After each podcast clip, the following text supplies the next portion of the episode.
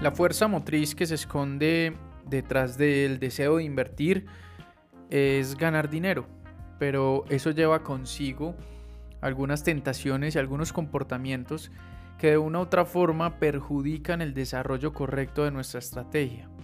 En llegado punto, cuando estamos haciendo una hipótesis, sea de corto, mediano o largo plazo, entramos a verificar cuánto dinero estamos generando en dicha operación. Y en el momento en donde empezamos a pensar si ese dinero corresponde bajo mi sistema de creencias a un buen dinero, una buena ganancia, fácilmente mis comportamientos inconscientes pueden llegar a cerrar la operación y dejar mucho dinero sobre la mesa. El contar dinero básicamente ha perjudicado a muchísimos operadores durante toda la historia. Y no solamente operadores, sino comerciantes. Recordemos en el negocio en el que estamos, todos somos comerciantes y todos nos dedicamos a comprar y a vender cosas. En este caso estamos comprando activos financieros y sobre todo digitales.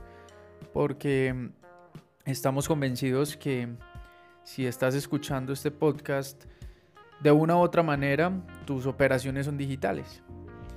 Y al ser digitales hemos mencionado en distintos podcasts aquí en esta temporada sobre lo fácil que es perder dinero en este negocio y lo que lleva consigo emocionalmente.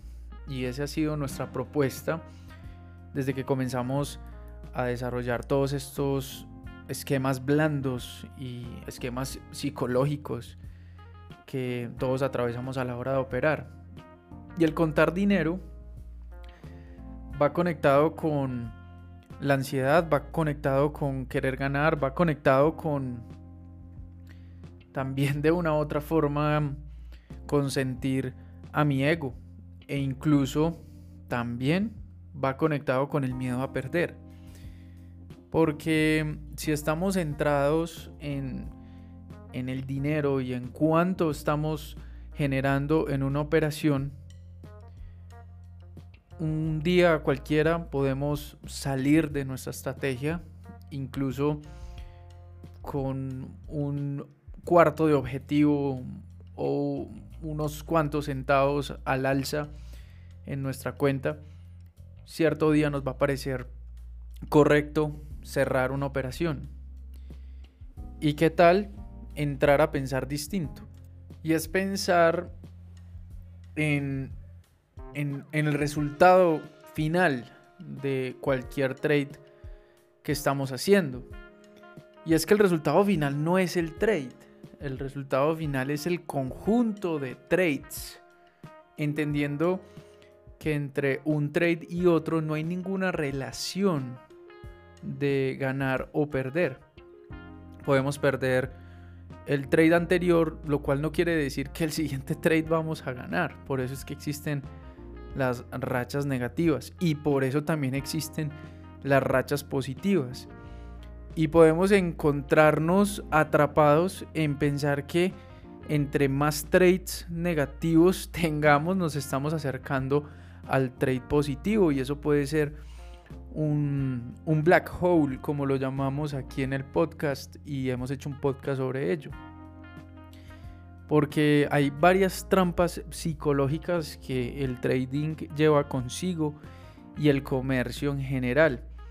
Y es creer que las pérdidas no existen, lo cual es falso. Lo cual es creer que vamos a ganar una operación y, ya porque estamos en racha ganadora no vamos a volver a perder, lo cual es falso y lo cual pensar que las probabilidades se pueden contar en, una operación y otra, entendiendo que ninguna de las operaciones tiene ninguna relación porque cada momento es único. Entonces, quise darle una explicación a esto con el nombre de, de este podcast y es concentrados en la batalla más no en el botín y el botín lo vamos a llamar un trade y la batalla la vamos a llamar el resultado final de esos trades. Un resultado final puede ser el final de mes, un resultado final puede ser una evaluación trimestral de lo que estamos haciendo y no preocuparnos si los resultados son negativos ni tampoco entrar en una sobreconfianza como lo hablamos en otro podcast si los resultados son muy positivos. Porque vuelvo otra vez a este momento inicial en donde hablábamos en el podcast anterior en el episodio 35 hablábamos sobre la importancia que hay en entender que los trades son momentos únicos y no quiere decir que si en el trimestre gané, en el próximo trimestre también voy a ganar, porque cada trade tiene un, una individualidad, una operativa totalmente distinta y unas condiciones totalmente distintas. ¿Y por qué sucede esto? Porque cuando estamos operando, otro operador al otro lado del mundo puede estar vendiendo todas sus operaciones y puede tener muchísimo más capital que nosotros y puede mover el precio y yo no puedo controlar eso. Prácticamente para yo tener una estrategia de 100% de efectividad, en el momento que yo voy a comprar es avisarle a todos los trades del, a todos los traders del mundo que compren esa acción o compren ese instrumento financiero para que el precio suba. Lo cual no va a pasar. Entonces no hay estrategia milagrosa. Entonces cuando empezamos a contar el dinero, cuando nos estamos entrando en ese botín únicamente, queremos eh, simplemente retirarnos con una ganancia, pero finalmente esa ganancia, tal vez si una estrategia no es bien ejecutada al final de la batalla, tal vez no estemos en terreno positivo.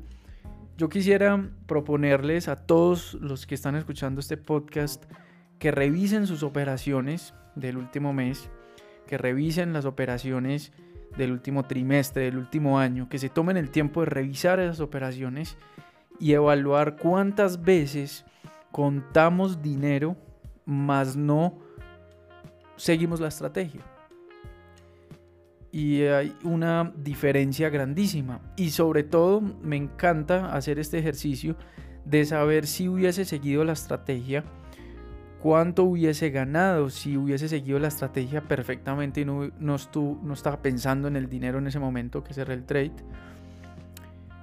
cuánto hubiéramos ganado y los resultados cómo hubieran sido. Entonces, eh, ahí es donde debemos de enfocar toda nuestra energía. No pensar en, números, sino pensar en distancias. No pensar en cuánto dinero para mí es mucho o poco, sino más bien hacer cumplir nuestra estrategia sobre todas las cosas.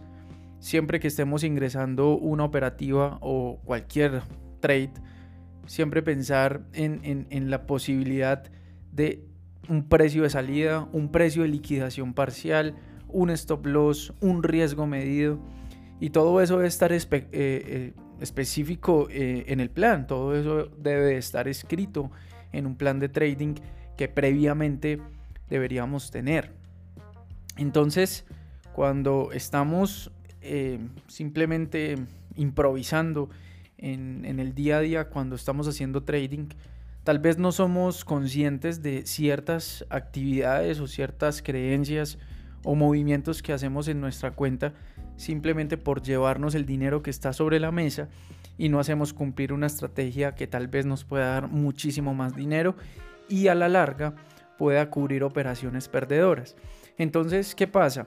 Aquí es en donde llega la pregunta, bueno, si yo Mm, tal vez hubiese salido de esa operación y la operación si hubiese retornado otra vez a mi punto de entrada o más bien hubiese llegado a mi stop loss, pues entonces estuvo bien.